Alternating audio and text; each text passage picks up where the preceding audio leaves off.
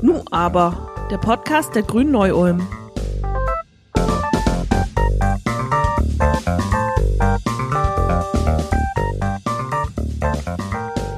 Unsere Polizei hat es nicht leicht in diesen Tagen. Angeheizt durch die ursprünglich US-amerikanische Black Lives Matter-Debatte wurde auch in Deutschland über Racial Profiling und darüber, wie viel Rassismus es in den deutschen Polizeistrukturen gibt, diskutiert. Immer wieder wurden hier Fälle unnötiger Gewaltanwendungen gegenüber People of Color öffentlich. Zugleich wurden im Rahmen der Bedrohungen öffentlicher Personen durch den selbsternannten NSU 2.0 deutlich, dass es auch innerhalb der Polizei mindestens Ansätze rechter Umtriebe gibt, die es mit den Grundwerten unserer Republik nicht so genau nehmen. Vor kurzem wurde dieser Punkt noch einmal bestätigt, als ein Netzwerk von Polizisten bekannt wurde, die sich über WhatsApp rechtsextreme Inhalte zugeschickt haben. Seit Jahren entfacht sich zudem immer und immer wieder die Frage nach den Kompetenzen und dem Rahmen polizeilicher Arbeit. So wurde vor kurzem erst vom Bayerischen Verfassungsgerichtshof die bayerische Grenzpolizei höchstrichterlich als mit der Verfassung nicht vereinbar bezeichnet. Und auch die Frage nach der Reichweite von Überwachungsmaßnahmen in den privaten Raum hinein ist immer wieder Gegenstand heftiger Diskussionen. Zugleich sind sich aber auch alle Seiten einig. Wir brauchen eine starke, gut organisierte und gut ausgestattete Polizei, um den Herausforderungen unserer Zeit angemessen begegnen zu können und um unsere Republik und die Demokratie zu schützen. Und besonders wichtig, ein Großteil der Polizistinnen sieht diese Probleme und Erfordernisse vermutlich genauso. Dieses Paradox ist Grund genug, dass auch wir von Nu aber, dem grünen Podcast im Landkreis Neu-Ulm, uns mit unseren Freundinnen und Helferinnen beschäftigen und darüber hinaus diskutieren wollen, wie eine Polizei und eine Polizeikultur aussehen könnte, die der Bundesrepublik verpflichtet ist und den Menschen unabhängig von Herkunft, Geschlecht oder Legion dient. Dafür haben wir heute sehr spannende Gäste eingeladen. Zum einen sprechen wir mit Katharina Schulze, Fraktionsvorsitzende der Grünen im Bayerischen Landtag, sowie innenpolitische Sprecherin und der lebende Beweis dafür, dass Grüne nicht nur Umwelt können. Hallo Katha. Hallo, freut mich sehr dabei zu sein. Dann freuen wir uns auf Daniel Flügel, unter anderem Vorsitzender der Grünen im Regierungsbezirk Schwaben und Beamter bei der Kriminalpolizei Memmingen. Hallo Daniel. Hallo, Servus. Und zu guter Letzt begrüßen wir Christoph Maisch, ebenfalls Polizist und zudem Neumitglied bei den Grünen seit letztem Jahr und frisch gebackenes Gemeinderatsmitglied in Pfaffenhofen an der Rot. Hallo Christoph. Hallo, ich freue mich da zu sein. Ich freue mich sehr, dass ihr heute hier seid. Vorab ein wichtiger Hinweis. Unsere geladenen Gäste Daniel und Christoph sprechen bei uns heute nicht für die Polizei, sondern sind hier als Privatpersonen geladen und vertreten hier natürlich auch entsprechend nur ihre persönliche Meinung. So, zurück zu euch. Würdet ihr euch vielleicht kurz vorstellen, damit auch die ZuhörerInnen, die nicht in der Tagespolitik oder in unserer Region unterwegs sind, wissen, wer hier spricht? Ja, dann fange ich doch vielleicht gleich mal an. Servus zusammen, mein Name ist Katharina Schulze. Ich bin seit 2013 im Bayerischen Landtag und seitdem auch innenpolitische Sprecherin. Und am Anfang, als ich innenpolitische Sprecherin geworden bin, haben einige immer so gesagt, so, hä, als Grüne machst du Innenpolitik? Warum machst du denn nicht Umweltpolitik? Und ich habe immer gesagt, warum sollte ich nicht Innenpolitik machen? Wir Grüne sind auch eine Bürgerrechtspartei. Wir heißen Bündnis 90 die Grünen. Und der Einsatz für unsere Demokratie, für unsere Verfassung, für eine starke Zivilgesellschaft liegt genauso in unserer DNA.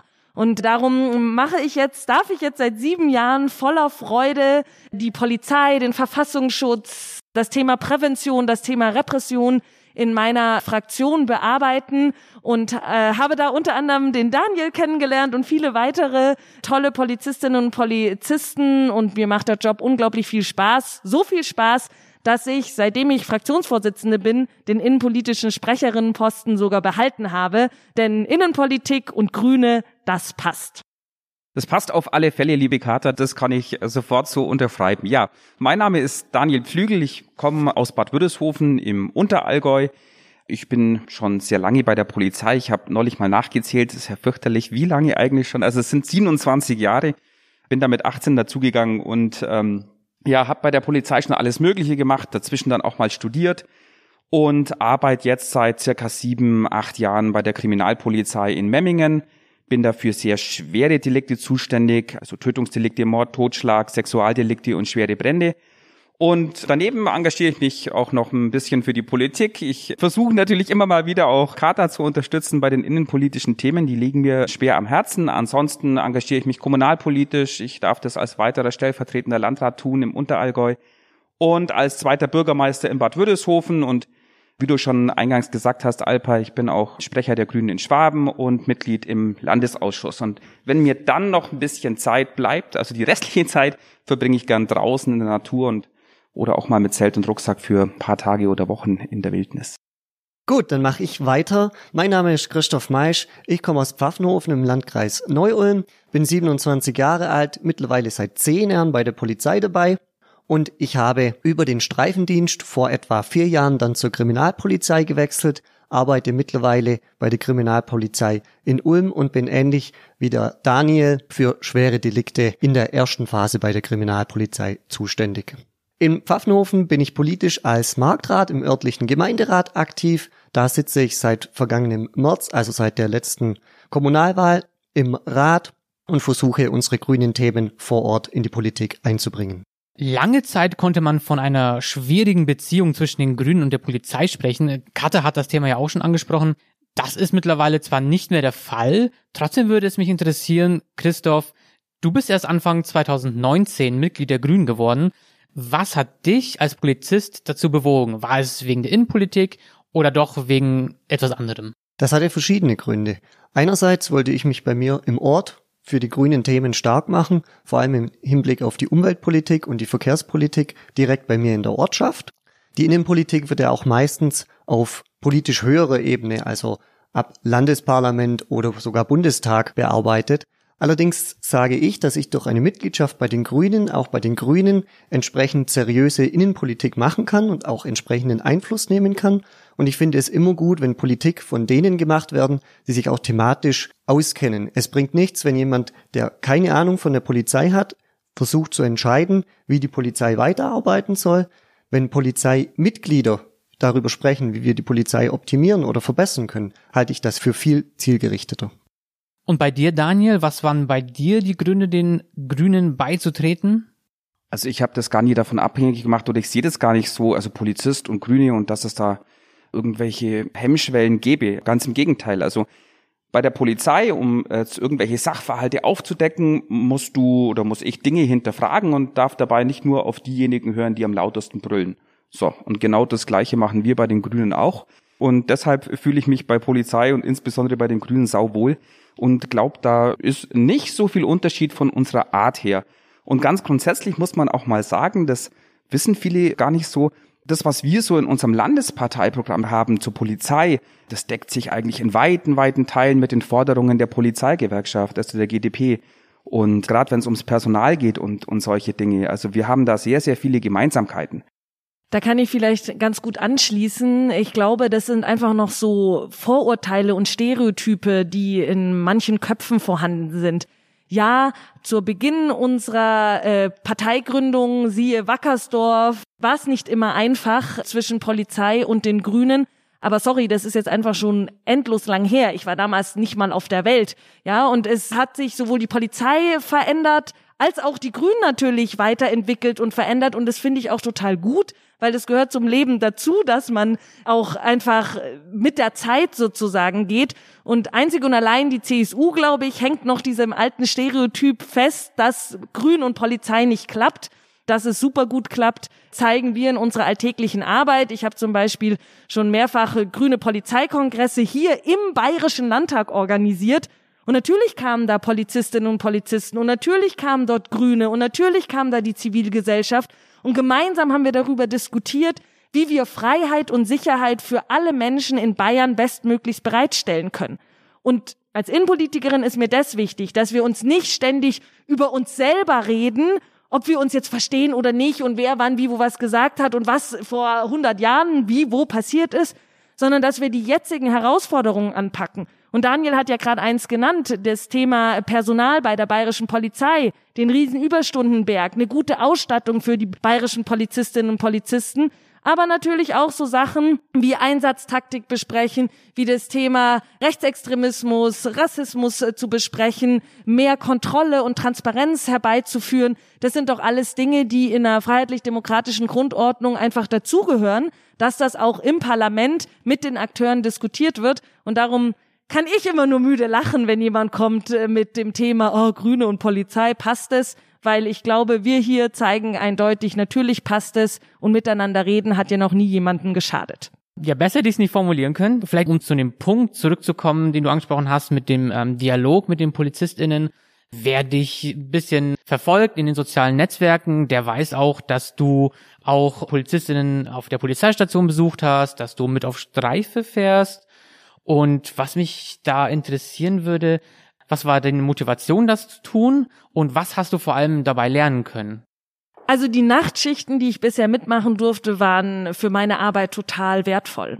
Ich bin in der Stadt mitgefahren, ich bin auf dem Land mitgefahren und ich habe immer das volle Programm gemacht, weil ich finde nix uncooler, wie wenn die Politikerin irgendwie für so eine Stunde mal vorbeischneit, sondern ich äh, wollte von Dienstbeginn bis Dienstende die ganze Zeit dabei sein und habe mir danach auch gedacht, um Gottes Willen ist das verdammt anstrengend wenn man äh, die Nachtschichten durchhalten muss. Und es war für mich ganz klar, dass ich das mache. Weil ich eben innenpolitische Sprecherin meiner Fraktion bin und ich natürlich, wenn ich über die Polizei im Innenausschuss diskutiere, wenn ich Anträge schreibe, wenn ich Anfragen stelle, muss ich doch wissen, wie das Arbeiten bei der bayerischen Polizei aussieht. Da werde ich nie so einen tiefen Einblick bekommen wie der Daniel, der das ja jetzt schon viele Jahre live und vor Ort und in Farbe jeden Tag macht. Aber ich bemühe mich natürlich, da wo ich kann, Einblicke zu gewinnen. Und wie kann man besser einen Einblick gewinnen, wenn man selber mit anpackt? Und deswegen habe ich bisher jedes Jahr einmal eine Nachtschicht gemacht. Jetzt im Corona-Jahr äh, habe ich das ausfallen lassen, weil ich will natürlich, äh, wir wissen ja, wir müssen alle Abstand halten und so, da habe ich das nicht gemacht. Aber ich habe da deutlich gesehen, wie anstrengend dieser Beruf ist, wie hart er auch ist. Also so irgendwie Freitagabend in der Feierbanane in München, super psoffene Leute, die sich prinzipiell gar nichts sagen lassen wollen die auf andere losgehen und am besten noch auf die Polizistinnen und Polizisten. Wow, also da habe ich schon mir gedacht, Respekt und Hut ab. Ich meine, ich stand ja immer nur so daneben und habe geguckt, aber die Kolleginnen und Kollegen, mit denen ich unterwegs war, die mussten da nei. Und da habe ich einfach live erleben können, wie auch anstrengend und entbehrungsreich dieser Job auch ist.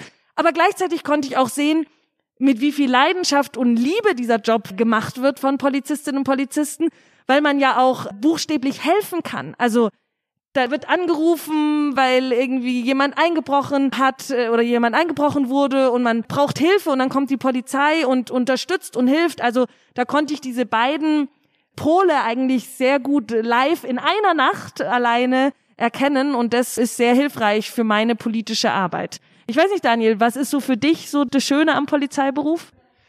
Also das Schöne, das sind tatsächlich auch die Sachen, die du jetzt schon angesprochen hast, wenn man eine Situation, die irgendwo im Privatbereich eskaliert ist, eine schicksalhafte Situation für die Betroffenen, wenn du denen in der Situation helfen kannst, wenn du das lösen kannst und ja, wenn du erst in die Gesichter siehst, das sind ja wirklich meistens für die Betroffenen sehr dramatische Situationen und wenn du dann die Entspannung erlebst, wenn du irgendwas machen kannst, das sind wirklich so Dinge, wo du dann weißt, also deshalb bist eigentlich irgendwann einmal vor einigen Jahren zur Polizei gegangen. Das sind die schönen Momente. Ja, ganz klar.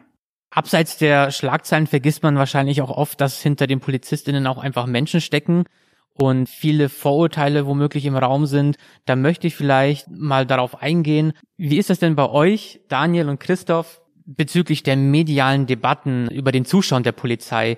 Wie nehmt ihr das unter euch Kolleginnen wahr? Sprecht ihr auch darüber oder ist das etwas, das euch eher nur privat und nicht bei euch bei der Polizei beschäftigt? Also ich habe den Eindruck, dass es in der Polizei fast noch sensibler bei solchen Schlagzeilen zugeht als bei Nichtpolizisten.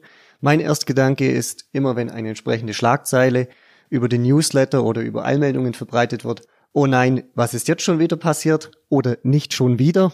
Privat muss ich sagen, man ist für alle immer der Bekannte, der auch Polizist ist und man wird eigentlich immer darauf angesprochen. Es kommt natürlich auch auf die Personen an, die einen darauf ansprechen, wie meine Antwort dann ausfällt. Aber mit meinen engeren Bekannten oder Personen, die ich besser kenne, rede ich da auch ganz offen drüber. Ich muss auch ehrlich sagen, ich kenne keinen Kollegen und auch keine Kollegin, bei der ich schon mal eventuelle Rassismus Tendenzen festgestellt habe. Und ich muss auch sagen, intern wird bei uns sehr, sehr viel darüber geredet. Beispielsweise bei Feierabendrunden, Kaffeerunden im Pausenraum. Eigentlich immer, wenn man Kollegen trifft und das zum Thema wird, gibt es meistens eine ausgiebige Diskussion darüber. Und die ist meines Erachtens immer sehr offen und transparent geführt. Also ich gehe jetzt davon aus, dass du diese Debatten, diese Rassismusdebatte ansprichst oder meinst, Alpay. Natürlich nehmen wir das wahr und wir sprechen auch drüber. Ehrlicherweise im Dienst gar nicht mal so sehr, weil wir sind in ganz vielen Bereichen personell am Limit und wir eigentlich mit dem Alltagsgeschäft wirklich extrem ausgelastet sind und da jetzt nicht unbedingt permanent irgendwelche Situationen eintreten, wo du jetzt ausführlich mal mit irgendjemand solche Themen diskutieren kannst. Aber natürlich diskutiert man, spricht drüber, auch vor allem im privaten Bereich. Und was mich bei der ganzen Debatte schon ein Stück weit ärgert, ist diese Blockadehaltung, den wir Polizistinnen und Polizisten ausgesetzt sind. Die Blockadehaltung der Staatsregierung hier, des Innenministers bei der Bundespolizei weil ich finde, es macht ein schlechtes Bild nach außen, wenn man sagt, nein, äh, bei uns gibt's kein Problem und das ist einfach so, das müsst ihr hinnehmen und keiner darf uns auch in die Karten gucken. Das ist ja, wenn ich jetzt als Polizist, ich komme irgendwo hin, da besteht der Verdacht, da hat ein, keine Ahnung, junger Mann Schachtel Zigaretten geklaut und die hat, das soll er in der Hosentasche haben. Dann komme ich da hin und sag zu dem, du, da steht der Verdacht im Raum, du hättest eine Schachtel Zigaretten in der Tasche. Und sagt, ja, nee, habe ich nicht.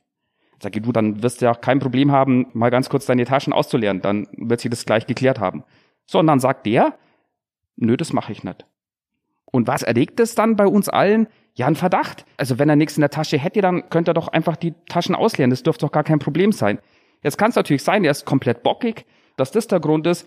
Oder es kann sein, dass er was zu verbergen hat. Und wenn ich nichts zu verbergen habe, dann hätte ich kein Problem, mal mir jemand kurz in die Tasche gucken zu lassen. Und genauso ist es bei dieser Debatte. Wenn wir nichts zu verbergen haben, dann sollten wir uns auch in die Tasche gucken lassen. Vor allem deshalb, weil wir eine Bürgerpolizei sind. Also meine Kolleginnen und Kollegen, wir wollen Bürgerpolizei sein. Wir sind für die Menschen da und nicht gegen die oder eine separate Truppe, die ihr Ding macht.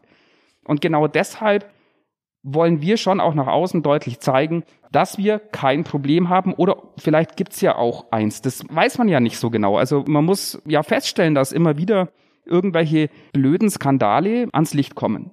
Und immer spricht man von einem Einzelfall. Und es macht schon so ein bisschen den Eindruck, ja, da ein Einzelfall, hier ein Einzelfall, nochmal ein Einzelfall, wie viele Einzelfälle braucht es denn noch, äh, sodass wir vielleicht uns mal ernsthaft mit der Thematik auseinandersetzen.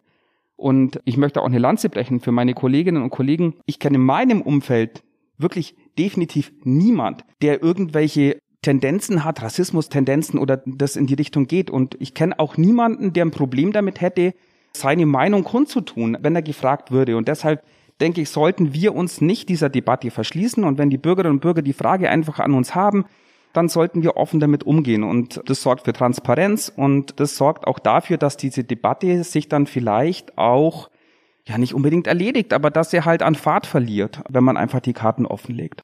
Ich glaube, das Entscheidende ist, dass eine solche Studie die Debatte endlich versachlichen würde. Ich finde den momentanen Zustand ganz unmöglich. Da gibt's die einen, die stehen auf der einen Seite und sagen, Skandal, es darf keine Studie geben, Generalverdacht gegen Polizistinnen und Polizisten, ihr macht unsere Polizei kaputt. Und dann stehen Leute auf der anderen Seite, die sagen, ja, alle sind so, was natürlich genauso Quatsch ist. Und ich glaube, dass Horst Seehofer, der Bundesinnenminister, damit der Polizei einen Bärendienst erwiesen hat, dass er gesagt hat, ich beende die Debatte, es gibt keine Studie.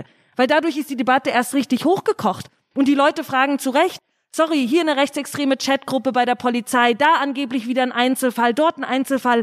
Schaut doch mal euren Laden mal genauer an. So wie du das in jedem Unternehmen, in jeder anderen Organisation auch machen würdest, wenn irgendwo Probleme und Herausforderungen kommen, dass man die mal analysiert und sich in Ruhe anschaut. Und nichts mehr und nichts weniger würde so eine unabhängige Studie von unabhängigen Forscherinnen und Forschern entwickelte Studie machen. Die würde sich den Status quo anschauen. Und dann würde diese Studie vielleicht zeigen, dass es in ganz vielen Bereichen überhaupt kein Problem gibt, aber da und dort sehr wohl schon eins. Und dann kann man doch als selbstbewusste und als professionelle Polizei sagen, gut, dann gehen wir die Herausforderung an, setzen ein Programm auf, was weiß ich, Weiterbildung oder was auch immer dann da rauskommt und kann dann dem Thema ordentlich entgegentreten. Und da Horst Seehofer auf Bundesebene eben sich wegduckt und keine Studie machen möchte, habe ich jetzt einen Antrag für Bayern geschrieben. Ich möchte, dass es ein unabhängiges Forschungsprojekt gibt zum Thema institutionellen Rassismus und Racial Profiling bei der Bayerischen Landespolizei.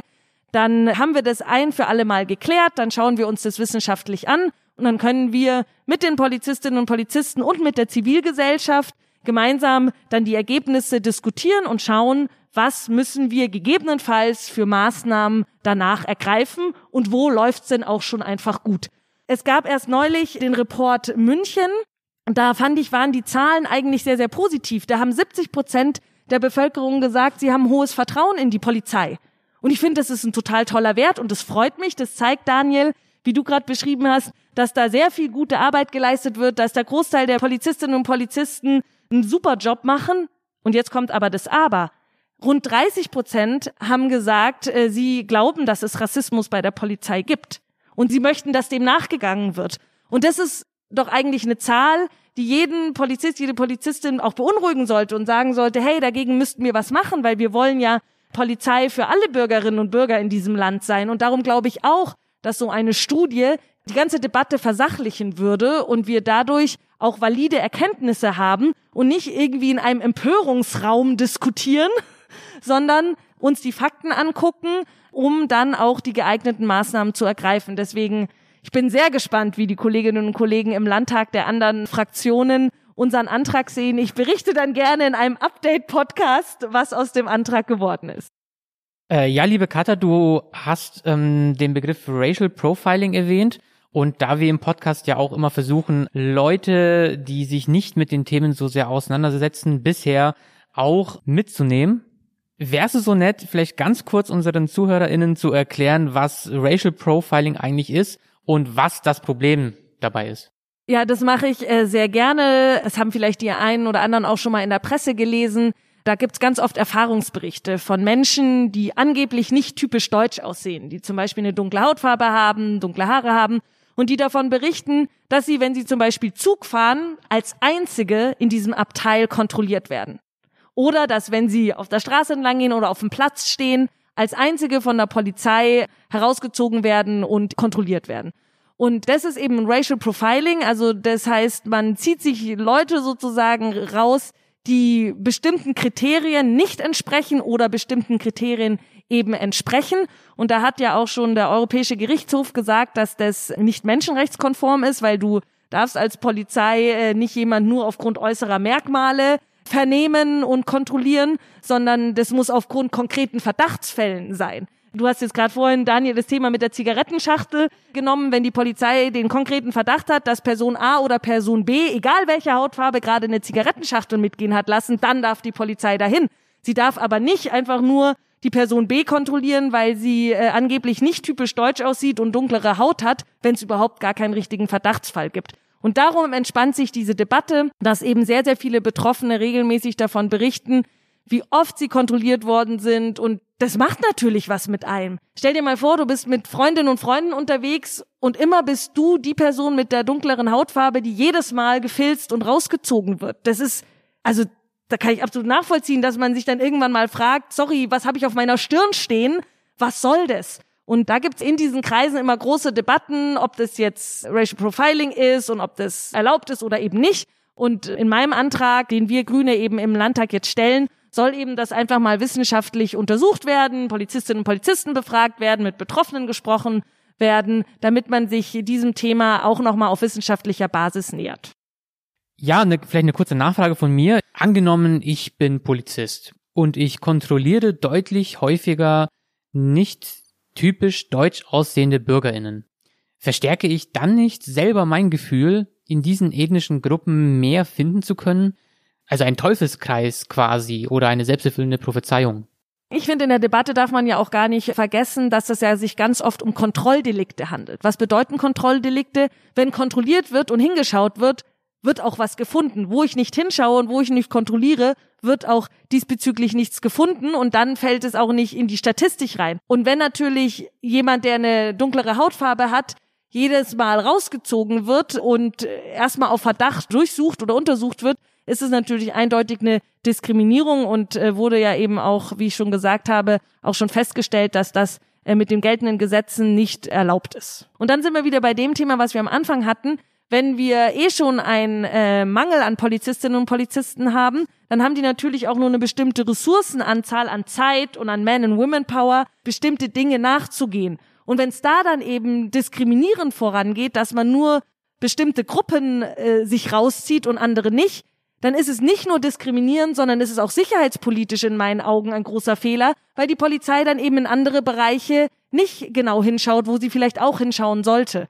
Deswegen äh, bin ich ganz klar für eine diskriminierungsfreie Praxis und für mehr Personal, damit alle Menschen hier in Bayern frei und sicher leben können. Vielen Dank für die Aufklärung. Ich würde gerne vielleicht nochmal auf die potenziellen Maßnahmen zurückgehen, die du vorhin angesprochen hast. Diese potenziell rechten Strukturen, die wir bei der Polizei finden könnten. Das ist ja jetzt nicht ein Problem, das die Polizei hat. Das äh, ist ein Problem, das wir bei allen Institutionen finden könnten. Liegt es vielleicht daran, dass die Polizei keine neutrale, nicht polizeiliche Kontrollinstanz hat? Also wir Grüne sind bei dem Thema mehr Transparenz und Kontrolle ja schon seit Jahren unterwegs und auch ganz klar in unseren Forderungen. Wir sind der Meinung, es braucht einen unabhängigen Polizeibeauftragten oder eine unabhängige Polizeibeauftragte, die sowohl Ansprechperson für die Bürgerinnen und Bürger ist, also an die sich Bürgerinnen und Bürger wenden können, wenn sie das Gefühl haben oder tatsächlich nicht ordnungsgemäß behandelt worden sind von der Polizei. Und an die sich eben auch Kolleginnen und Kollegen innerhalb der Polizei wenden können. Wenn ihnen zum Beispiel auffällt, hm, der Kollege A oder die Kollegin B, wow, also was die oder der in dem Chat schreibt oder sagt, das ist eigentlich nicht mit unseren Grundsätzen vereinbar, aber aus welchen Gründen auch immer traue ich mich nicht oder ich kann mich nicht beim Vorgesetzten melden, weil, oh, weiß auch nicht, manchmal hat man ja irgendwelche Zwänge, da wäre es eben gut, wenn es eine unabhängige Stelle gäbe, wo sich diese Person dann vertrauensvoll hinwenden kann. Das ist eine langjährige Forderung von uns Grünen. Die werde ich auch so lange in diesem Bayerischen Landtag einbringen und fordern, bis sie endlich Realität wird, weil ich glaube, es tut dem System Polizei gut und es schärft vor allem auch Vertrauen. Vertrauen der Bevölkerung innerhalb der Polizei, Vertrauen innerhalb der Polizei, dass man einfach weiß, da gibt's eine unabhängige Person, an die kann ich mich hinwenden und die schaut sich die Sache dann mal genau an. Das ist, glaube ich, etwas, was wir dringend brauchen, gerade äh, nachdem, du hattest es ja in deiner Eingangsmoderation gesagt, immer mehr Fälle auch aufkommen, wo äh, man sieht, irgendwie rechtsextreme Chatgruppen, x Polizistinnen und Polizisten waren dabei und anscheinend hat niemand was gesagt. Warum? Das braucht also in meinen Augen ganz eindeutig diese Stelle. Also ich möchte da jetzt noch eins mit bildlich oder mit einem gedanklichen Leuchtmarker anstreichen, was du gerade gesagt hast, Katha, was mich total wichtig ist, dass diese Polizeibeauftragte, dieser Polizeibeauftragte auch Ansprechpartnerin, Ansprechpartner für die Kolleginnen und Kollegen bei der Polizei ist. Also das finde ich auch das Charmante an der Idee eigentlich und das auch genauso Wichtige. Und auch in diesem Zusammenhang ist es gerade so wichtig, dass diese Person nicht in den Polizeistrukturen irgendwo mit drin hängt, sondern eben unabhängig ist. Das tut den Kolleginnen und Kollegen gut, weil sie können sich, wie du vorhin schon gesagt hast, auch an den Vorgesetzten wenden. Ja, die Möglichkeit gibt es, aber ich glaube schon, dass es vielleicht die ein oder andere Sache geben könnte, wo die Kolleginnen und Kollegen jetzt einen anderen Ansprechpartner, andere Ansprechpartnerin bräuchten. Und da eine unabhängige Person, die nicht in diesen Polizeistrukturen irgendwo mit drin hängt oder verankert ist, sondern einfach ja separate Dienststelle, das würde auch den Polizistinnen und Polizisten gut tun. Ich finde das eine klasse Geschichte. Ich habe kürzlich in der Presse vom jungen Polizeiauszubildenden gelesen aus Leipzig, dem Simon N., Eventuell habt ihr die Geschichte auch gelesen. Und das war eine Geschichte, die mich eigentlich sehr traurig gemacht hat und ja auch ein bisschen frustriert hat. Vielleicht für alle, die jetzt nicht wissen, wovon ich rede. Das war der Fall, dass dieser junge Polizist eben sich in der Ausbildung befand, sich aber dann wiedergefunden hat, umgeben von Rechten und Rassisten und ist damit auch an die Öffentlichkeit gegangen. Er hat als Beweis die Chatverläufe aus WhatsApp veröffentlicht. Unter anderem hieß es da, ich zitiere, wir sind aus Cottbus und nicht aus Ghana, wir hassten alle Afrikaner. Und ja, da muss man, glaube ich, erstmal schlucken. Es war dann so, nachdem er dann auch Widerspruch geleistet hatte, sah er sich zunehmend ausgegrenzt und letzten Endes sah er keinen anderen Ausweg mehr, als die Ausbildung abzubrechen, was ja eigentlich unfassbar schade ist, weil ich glaube, solche Leute könnten wir in der Polizei wirklich gebrauchen, die da wirklich Lust drauf haben und die halt eben ja einen sehr demokratieverteidigenden Blick auf die Institution haben. Und natürlich ist es jetzt ein sehr krasses Beispiel, aber was ich mich dann gefragt habe, was können solche Menschen in so einer Situation tun? Also ich kenne die Geschichte jetzt so nicht, aber so wie du sie erzählt hast, Alpa, ist es natürlich hochdramatisch, wenn das so passiert ist, wovon ich jetzt einfach mal ausgehe. Es ist inakzeptabel, es ist ja beschämend. Ähm, das ist, glaube ich, das richtige Wort. Ich glaube wirklich nicht, dass wenn bei uns in der Ausbildung jetzt eine Polizistin, ein junger auszubildender Polizist so ein Problem hätte, dass er dann nicht zu einem Vorgesetzten, zu einem Ausbilder gehen könnte. Das wäre für mich nur sehr schwer vorstellbar. Ich kann nur für Bayern sprechen, ich kann nur für das sprechen, was ich persönlich kennengelernt habe natürlich. Und von dem her wäre es für mich schwer vorstellbar, dass jetzt jemand nicht zu seinen Vorgesetzten, zu seinen Ausbildern gehen könnte. Davon gehe ich eigentlich schon aus. Und ich glaube auch, dass das wirklich sehr, sehr ernst genommen würde.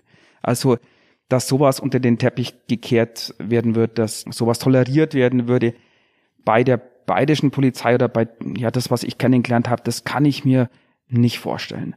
Aber unabhängig davon sind wir wieder bei dieser Polizeibeauftragten, die unabhängig von der eigenen Polizeistruktur ja agieren sollte. Und also wenn es dann mal sowas gäbe, dann wäre wiederum so jemand super, wo ich mich halt einfach dann auch hinwenden kann als jemand Unabhängigen.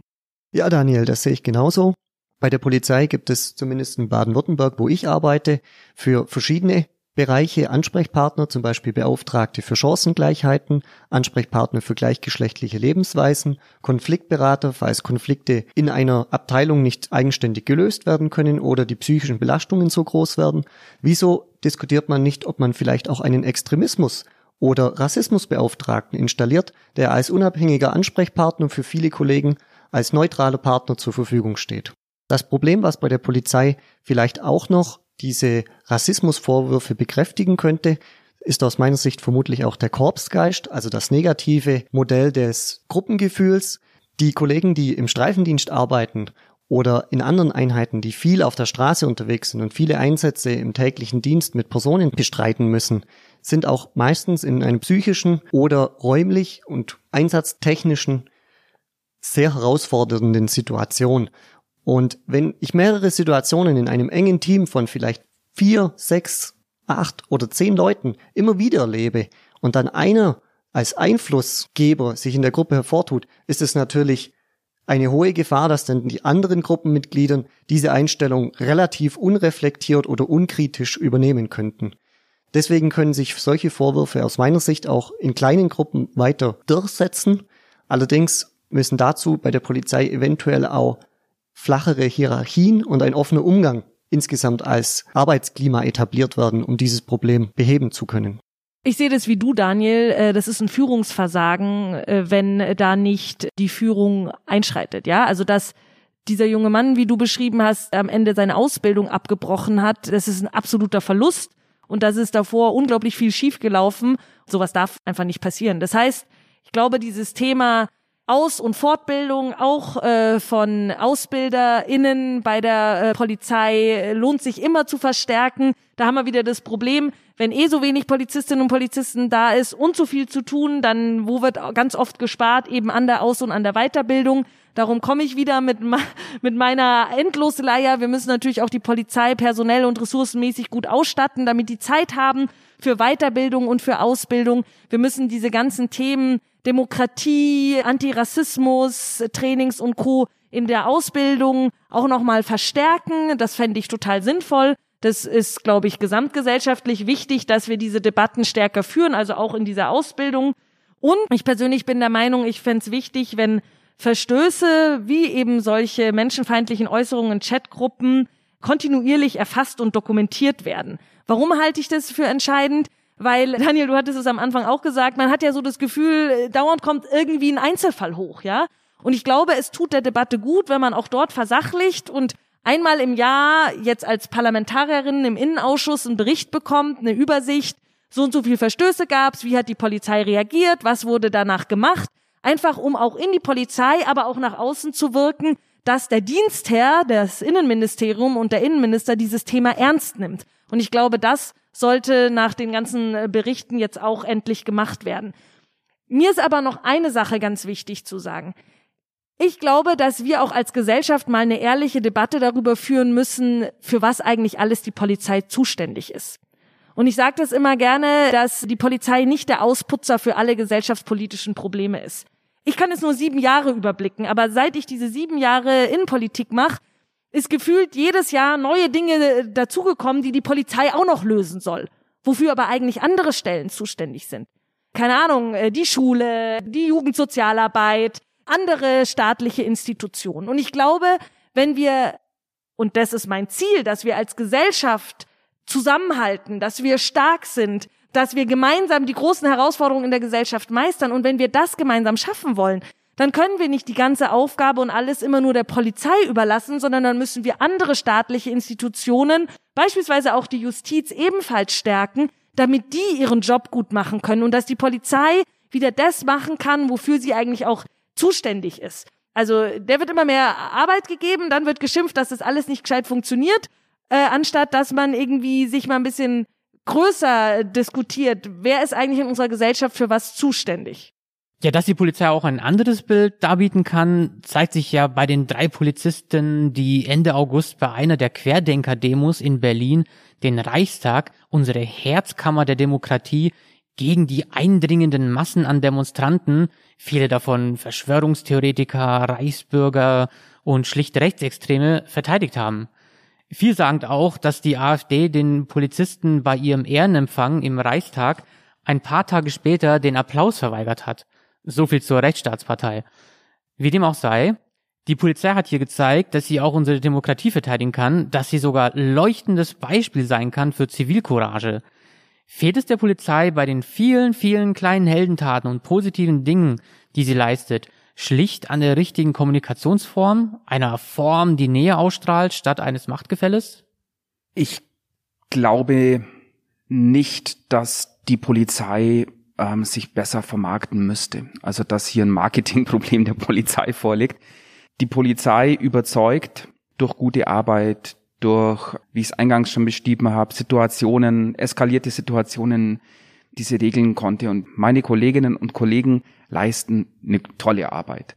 Und weil du es jetzt angesprochen hast, die drei Kolleginnen oder Kollegen waren es, glaube ich, die äh, die Demokratie verteidigt haben, hast du es beschrieben. Also die Polizistinnen und Polizisten verteidigen eigentlich die ganze Zeit Demokratie. Als Beispiel jetzt mal die Versammlungsfreiheit.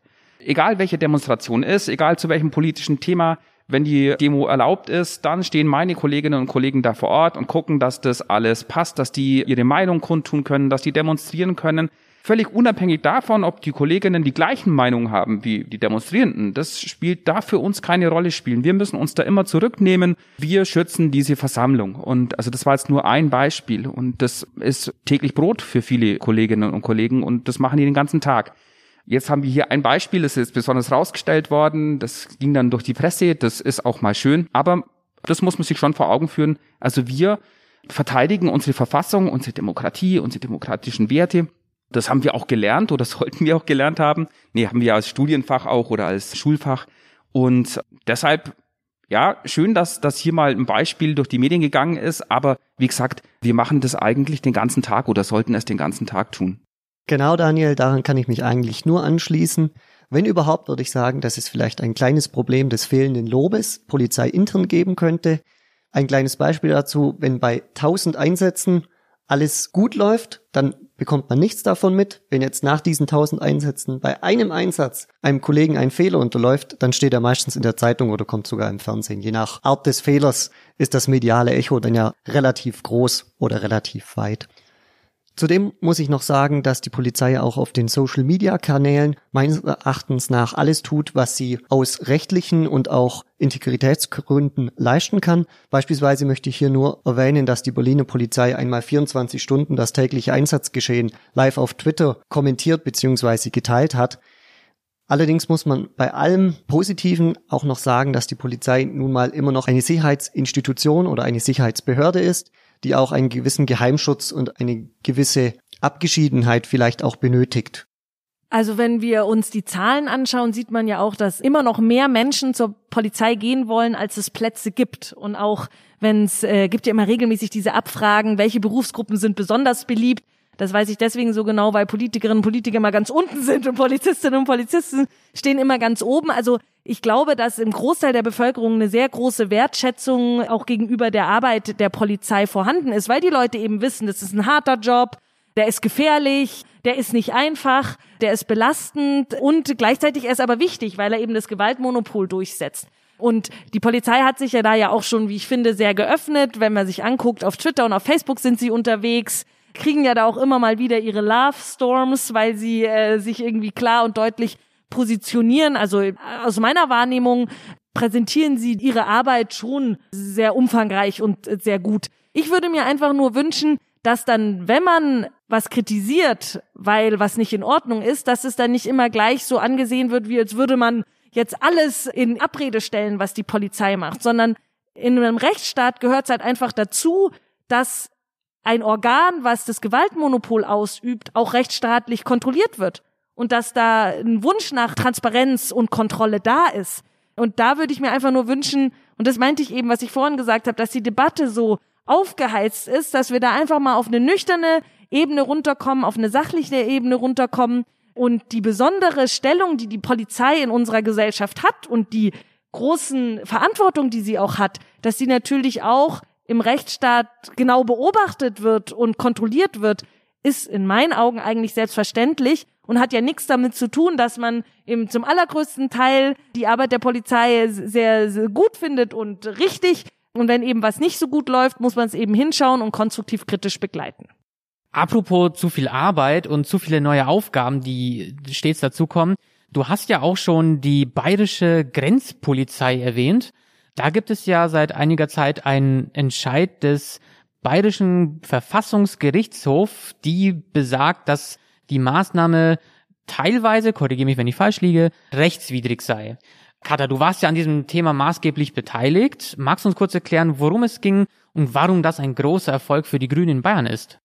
Ja, das mache ich sehr, sehr gerne, weil das war mir wirklich ein absolutes Herzensprojekt. Vielleicht erinnern sich noch einige, Markus Söder hat vor ein paar Jahren sich breitbeinig hingestellt und hat gesagt, wir machen jetzt die eigenen bayerischen Grenzer. Eine eigene bayerische Grenzpolizei und wir kontrollieren die bayerisch-österreichische Grenze.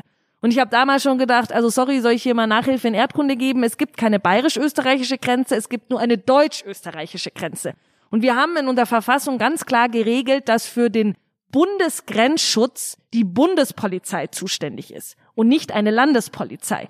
Ganz abgesehen davon, dass wir in einem vereinigten Europa ja eigentlich eh gar keine innereuropäischen Grenzkontrollen haben sollten. Es ist ja ein absolutes Ärgernis, dass da äh, immer wieder Grenzkontrollen gibt. Denn eigentlich ist das Schöne an Europa ja, dass das Ende der Schlagbäume damit besiegelt wurde.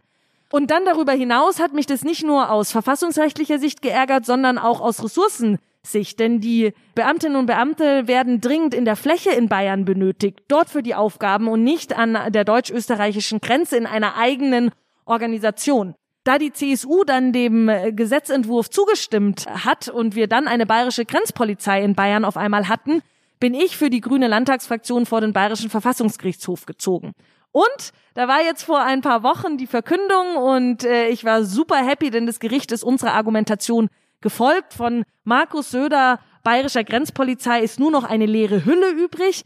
Das der Bayerische Verfassungsgerichtshof hat ganz klar gesagt, dass Artikel 29 PAG, also das, wofür die Grenzpolizei zuständig ist, verfassungswidrig ist. Das, was ich von Anfang an gesagt habe, die dürfen nicht kontrollieren.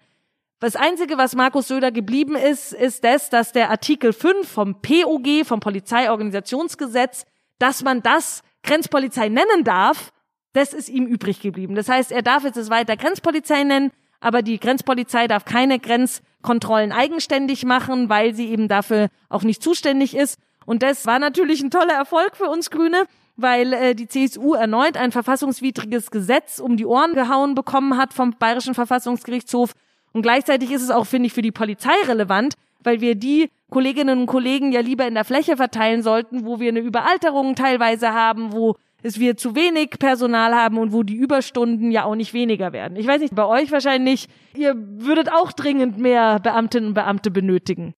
Das ist ganz sicher so. Ja, ich erlebe das jetzt seit vielen, vielen Jahren, seitdem ich bei der Polizei bin, eigentlich, dass dass die Kollegen immer weniger werden, die Schichten werden immer kleiner und ja, wie du schon gesagt hast, die Aufgaben werden aber deswegen nicht weniger und du sollst eine gute Arbeit leisten. Du bist ja auch den Leuten verpflichtet. Also auf der einen Seite auch dem Täter, dem Beschuldigten bist du verpflichtet. Da geht's ja auch für den um was. Also möglicherweise um eine Haftstrafe. Also sollst du eine gute Arbeit abliefern. Und dann sind wir auch den Opfern verpflichtet, eine gute Arbeit abzugeben, die Tat aufzuklären.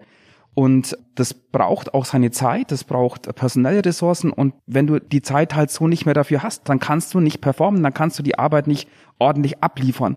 Diesen Anspruch haben wir aber, hier eine gute Arbeit abzuliefern und das dann nicht mehr machen zu können oder da so limitiert zu werden, das ist wirklich bitter und das frustriert auf die Dauer, also auf die Zeit gesehen, je länger du bei der Polizei bist, das frustriert wirklich, wenn du deine Arbeit nicht mehr gescheit machen kannst, weil dir die Zeit einfach fehlt oder die Kolleginnen und Kollegen, die dich da unterstützen. Deshalb definitiv ja, wir würden uns dermaßen freuen, wenn hier die Politik in eine andere Richtung steuern würde und wieder mehr auf Personal setzen würde und nicht auf irgendwelche äh, ja, Landtagswahlkampfsgeschichten wie Polizeipferdchen oder Grenzpolizei und solche Geschichten, sondern wir brauchen auch keine verschärften Gesetze, um mehr Sicherheit fabrizieren zu können. Wir brauchen einfach mehr Kolleginnen und Kollegen, wie du es ja auch schon gesagt hast, Katha, die Polizei hat ein hohes Ansehen bei den Bürgerinnen und Bürgern. Ja, das heißt ja auch, die Bürgerinnen und Bürger wollen Polizistinnen und Polizisten auf der Straße sehen. Und das sollte eigentlich dann Auftrag für eine Staatsregierung sein, hier mehr wieder in Personal zu investieren und zu gucken, dass mehr Kolleginnen und Kollegen dann auch auf der Straße für die Menschen zur Verfügung stehen können. Wie bekomme ich denn als Politiker mehr Menschen zur Polizei? Ist das denn tatsächlich eine Frage des Geldes? Wie mache ich das? Was, was für eine Möglichkeiten mehr Leute zur Polizei zu bekommen? Natürlich ist es eine Frage des Geldes. Ich glaube, dass schon viele Menschen Lust hätten, Polizistin, Polizist zu werden, so wie es Kata auch berichtet hat. Aber Personal kostet halt Geld und weniger Personal, weniger Geld muss ich dafür ausgeben. Personal ist ein hoher Kostenfaktor für ähm, eine Behörde oder für eine Staatsregierung. Das muss man schon so sehen. Also es kostet sehr viel Geld, wenn man mehr Personal einstellt. Allerdings glaube ich, dass bei so wichtigen Bereichen wie bei der inneren Sicherheit sind wir unheimlich schlecht beraten, hier am Personal zu sparen. Das Personal ist alles bei der inneren Sicherheit. Gut ausgebildete Polizistinnen und Polizisten, genügend Polizistinnen und Polizisten. Das ist wichtig. Im Übrigen auch bei der Bildung. Da geht es jetzt heute nicht drum, aber ich glaube, in diesen beiden Bereichen am Personal zu sparen, das halte ich für einen ganz, ganz großen politischen Fehler kann ich nur absolut unterstreichen, vor allem wenn man sich die Altersstruktur der Polizistinnen und Polizisten auch anschaut. Es gehen viele bald in Pension, in Rente äh, und dann muss natürlich auch irgendwie was nachkommen und nachwachsen. Und jetzt werden ja gerade auch mehr Polizistinnen und Polizisten ausgebildet, aber das reicht nicht, um die Abgänge überhaupt erstmal zu stabilisieren. Und da haben wir natürlich dann auch das Problem, dass wenn man da keinen guten Übergang hinbekommt, auch unglaublich viel Wissen verloren geht. Eigentlich sollte man ja jetzt ein gutes Wissenmanagement machen und die Polizistinnen und Polizisten, die die Berufserfahrung haben, die die Lebenserfahrung haben, die x Sachen schon gesehen haben, die müssten ja jetzt eigentlich die ganzen Jungen sozusagen so mentoringmäßig auch die Zeit haben, denen das weiterzugeben, dass, weil wenn die dann irgendwann nicht mehr da sind, andere diese Plätze einnehmen können. Und darum sind wir Grüne auch immer, wenn es um die Haushaltsverhandlungen hier im Bayerischen Landtag geht, ganz klar. Wir wollen da nicht am Personal sparen, weil ich persönlich auch davon überzeugt bin, dass wir unsere Institutionen stärken müssen. Und die Polizei ist eine Institution, neben vielen anderen auch, damit wir den Zusammenhalt in der Gesellschaft weiter vorantreiben können. Denn mir macht schon Sorge, die Aggressivität und das Auseinanderdriften von Teilen der Gesellschaft. Und ich glaube, es ist unsere politische Aufgabe, auch als Bündnis 90 Die Grünen, da dagegen zu steuern. Und da ist es dann eben ein Punkt, dass man in unsere Institutionen investiert, die ja wiederum den Staat vertreten. Da kann ich dir, Katharina, eigentlich nur zustimmen.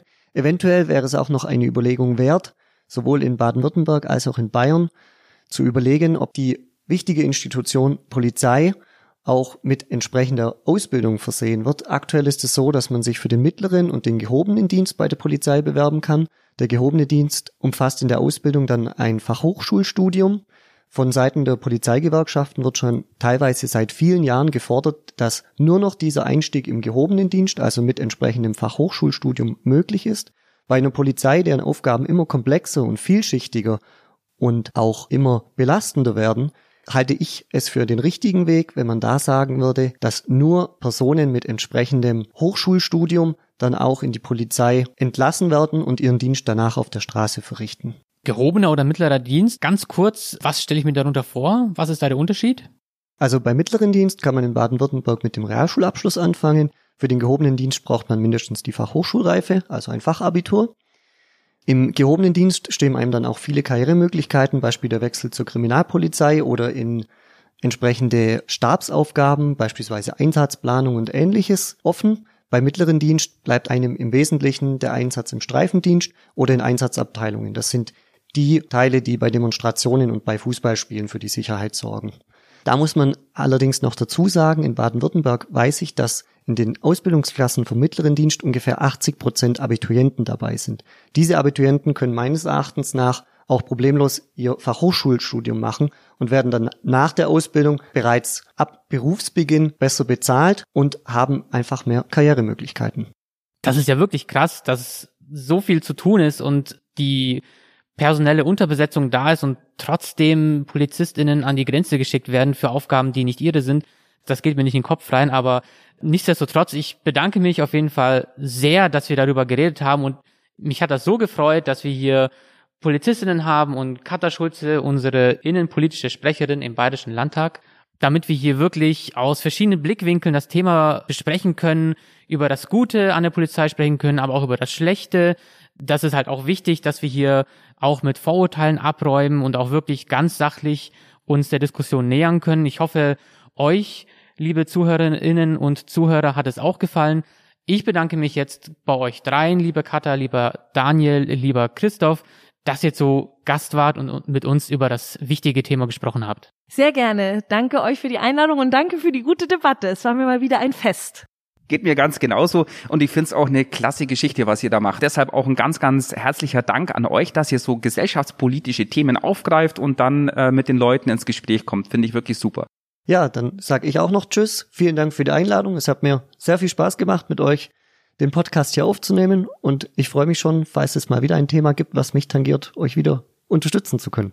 Ja, vielen Dank für die Blumen. Da möchte ich an der Stelle vielleicht auch unsere Tina auch mal erwähnen, die viel zu selten den Dank abbekommt, aber ohne die der Laden gar nicht laufen würde. Also Tina macht unsere Technik, sie nimmt auf und schneidet am Ende, dass das auch gut für euch klingt. Wir klatschen alle für Tina.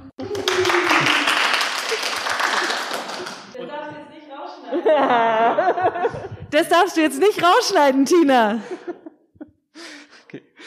So, und ihr, liebe ZuhörerInnen, findet wie immer alle wichtigen Informationen und Hintergründe in den Show Notes und auch auf unserer Website www.grüne-neu-ulm.de slash podcast. Für diese Woche verabschiede ich mich und hoffe, dass ihr uns wieder in zwei Wochen zuhört. Bis dahin macht's gut, bleibt neugierig und bleibt gesund.